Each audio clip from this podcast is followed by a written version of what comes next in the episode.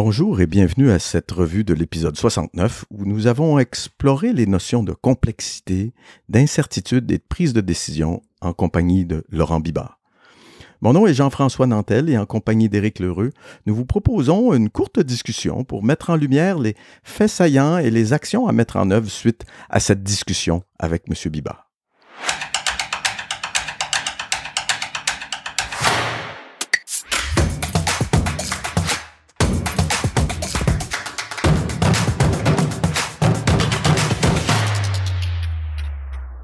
Bonjour Éric. Bonjour Jean-François. Cette discussion avec Laurent est très très riche. Elle nous fait voir une nouvelle perspective.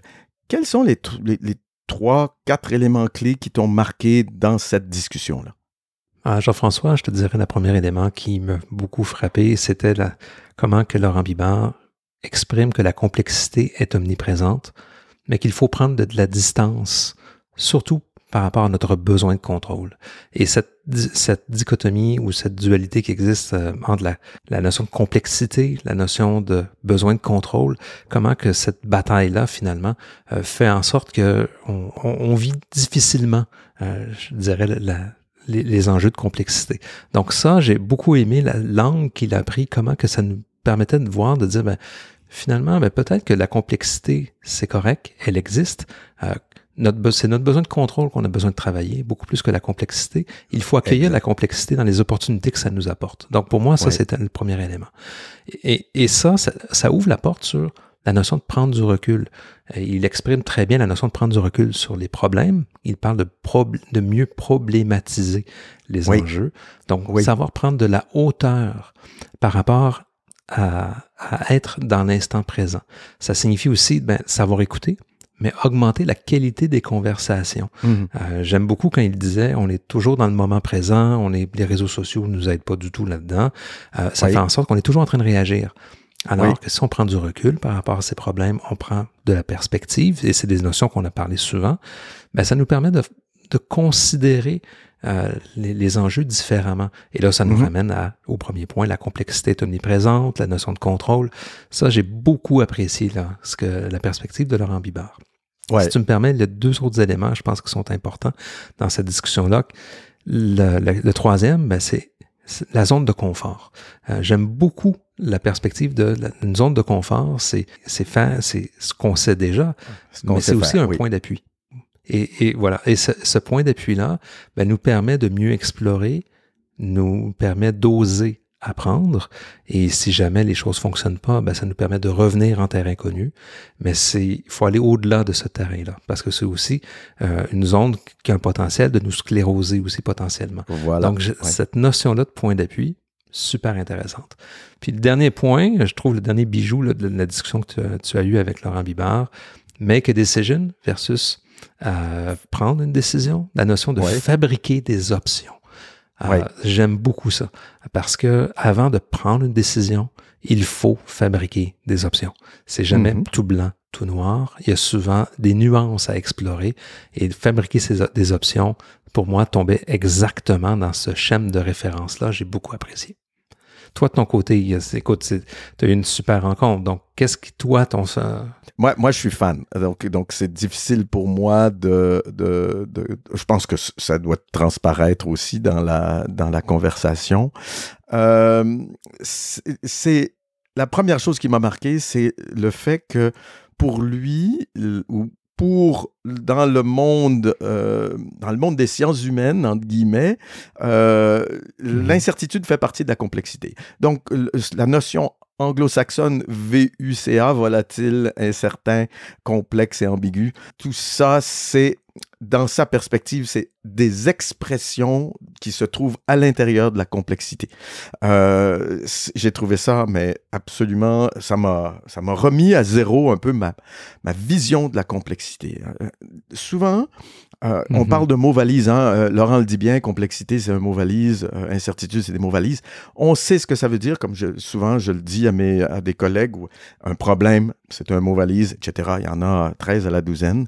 Mais vraiment, de temps en temps, ça vaut la peine de prendre du temps pour se dire exactement qu'est-ce que les choses veulent, euh, les choses veulent dire. Donc, euh, l'autre aussi, c'est cette question-là de de contrôle, notre besoin de contrôle, euh, qui est un besoin très humain, qui, qui dit qu'il est un besoin naturel aussi. Je pense que c'est un peu comme le besoin de simplicité. Euh, mm-hmm. il ne faut pas non plus rejeter ces questions-là, mais en même temps en connaître euh, les limites et les pièges. Hein. Donc, le besoin de contrôler n'est pas nécessairement un ami. Au-delà du fait qu'on a tous eu un ou une patronne, patron, superviseur qui fait ce qu'on appelle du micromanagement, qui aime bien savoir tout ce qu'on a fait aujourd'hui, des choses comme ça. Euh, je pense que ça va bien, bien mhm. au-delà de tout ça.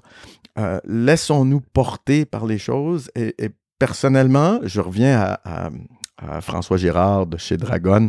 La pandémie est une, une, euh, a été une, bénédiction déguisée, mais pour moi aussi, la pandémie a été une, une bénédiction déguisée parce qu'elle m'a forcé à justement repartir sur d'autres directions ou reprendre, justement, tu disais, appui sur mes compétences pour me lancer en dehors de cette zone de confort-là. Et, ça, euh, mm-hmm. si tu es dans le contrôle, c'est très, très difficile à faire. Donc, le besoin de contrôle n'est pas nécessairement l'ami d'innovation, d'invention, de réinvention, de euh, toutes ces notions-là dont on parle sur le podcast. Et puis, mhm. communiquer, c'est aussi et surtout écouter. Hein. Apprenons à mieux recevoir plutôt que nous, nous concentrer sur mieux émettre. On met beaucoup d'emphase sur la partie émission parce qu'il y a, y a codage, il y, a, émission, il y a décodage et réception.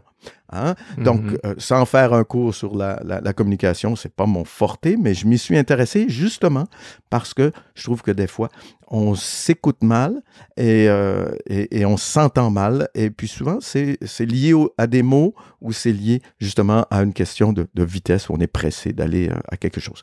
Un dernier point sur ce que tu as dit tout à l'heure, make a decision, prendre une décision, c'est vraiment, euh, ça m'a aidé à comprendre un peu cette, cette différence entre les deux cultures, la façon de voir ces choses-là. Et ça m'a vraiment, ça aussi, c'est quelque chose qui, ça faisait longtemps que je voulais lui poser cette question-là. J'ai réussi à la, placer et puis ça a, donné, euh, ça a donné des très bons résultats. Maintenant, à partir de ces, de ces faits saillants-là ou, à partir de l'ensemble de la conversation, Eric, quelles, quelles, actions tu, tu, mettras en place euh, aujourd'hui euh, ou demain, entre guillemets, à partir de cette discussion-là? Ma trois propositions. La première, faire référence à ce que tu viens de mentionner. Écouter, observer, gagner en perspective, gagner surtout en qualité d'observation, quand on parle de perspective, c'est cette qualité-là mhm. qui nous permet de mieux intervenir par la suite. Deuxième élément, remettre en question la notion de contrôle, tu viens d'en mentionner. Euh, focaliser là où il y a un impact sur la création de valeur. Euh, vraiment, quand il parle de justement porter attention aux signaux qui existent, s'il y a une panoplie, il y a trop de signal, mais à quelque part, il n'y en a mhm. pas, il y a trop de bruit. Euh, je pense que ce qui est important, c'est de gagner cette perspective-là, remettre en question la notion de contrôle pour faire en sorte de porter attention aux signaux qui sont pertinents. Donc, être capable de faire le tri entre le bruit et les enjeux qui sont vraiment significatifs. Ça, c'est, je pense que c'est important pour tout, tout, tout, tout gestionnaire. Troisième élément, tu, tu parlais tantôt de make a decision, on en a, j'en ai parlé aussi devant les opportunités, les enjeux, euh, il faut toujours réfléchir à explorer les différentes options avant de prendre une décision. Il y a beaucoup d'inconnus, il y a des éléments qu'on peut explorer, il y a des hypothèses qu'on peut tester. Donc, toute cette notion-là qu'on parle à travers les différents épisodes, euh, ça, c'est, c'est imbriqué dans la notion pour moi de make a decision, de fabriquer une décision. Ça veut dire quoi? C'est qu'on explore les différentes options qui existent et ça ouvre la porte à la notion de travail qui est associée à la prise de décision. Du moins, en amont de l'acte lui-même. Donc, c'est une décision, ça implique, il y a l'acte de prendre la décision, il y a tout ce qui permet de prendre cette décision-là. Voilà, et c'est drôlement important. Mieux on travaille sur l'avant, plus la, décision risque d'être la décision optimale, si on peut dire où le, choix sera le bon. Hein. Pas nécessairement plus facile à prendre. Euh, moi, j'utilise aussi souvent euh, make a decision, mais prendre une décision. chez moi, entre guillemets, je, je prends pas la vaisselle, je fais la vaisselle. Donc, il y a cette notion-là de travail derrière ça qui m'était très, très importante derrière tout ça. Et, euh, donc, j'ai compris avec, à l'aide de Laurent, cette notion-là de, de fabriquer des, options pour arriver à au moment de faire ce choix-là, de, de, prendre la bifurcation. Et ça me ramène aussi, euh, et je clôt là-dessus avant de, de, de, parler de mon call to action à moi, euh, ça m'a ramené aussi à Steve Blank qui disait dans l'épisode Doing Business in North America, en faire des affaires en, en Amérique, les, les scénarios sont tellement différents et divergents en ce moment qu'il est difficile justement de, de vivre cette incertitude-là en termes de planification mhm. stratégique ou en termes de planification d'affaires. J'utilisais l'exemple de Decathlon, par exemple. Euh, moi, je reviens à ce, que, ce dont tu as parlé aussi tout à l'heure, cette question-là de formulation de problèmes. Euh, je me suis beaucoup, beaucoup attardé avec mes collègues, avec mes clients, euh, avec mes étudiants à cette notion-là de formulation d'objectifs. Je m'aperçois que plus je monte dans les organisations, plus, les, plus on se rapproche des cadres dirigeants, meilleure la capacité de fixation d'objectifs se trouve. Il m'a fait, euh, Laurent m'a fait réfléchir à cette question-là. Au contraire, maintenant, parlons de bien formuler ou bien choisir ou bien hiérarchiser les problèmes auxquels euh, nous faisons face, nous collectivement dans un collectif d'organisation ou d'entreprise. Et mmh ça, euh, ça me ramène à sujets de prédilection, hein, la, formulation ou l'exploration stratégique et non pas moi, mon sujet de prédilection qui est l'exécution de, de, la stratégie. Ça m'a ramené à ça. Effectivement, une bonne stratégie mm-hmm. va prendre en compte les entre guillemets, bonnes problématiques à la fois de l'organisation et de l'environnement, euh, dans l'environnement externe tel qu'il est perçu ou tel qu'il est, connu. Donc, euh, c'était vraiment ça. Euh, peut-être porter un petit peu plus d'attention à la manière que nous formulons les problèmes et dont nous les hiérarchisons. Hein, et on reviendra sur le modèle d'Eisenhower. Est-ce que c'est urgent? Est-ce que c'est important? On fera ça une autre fois. Voilà, chers auditeurs, certains des éléments clés que Eric et moi voulions partager avec vous suite à cet entretien très riche avec Laurent Bibard. J'espère que vous appréciez cette formule Bonnie et qu'elle vous donne envie d'écouter ou de réécouter sous un angle un peu différent ou en faisant attention à certains segments différents euh, du podcast qui a été euh, publié à l'épisode 69.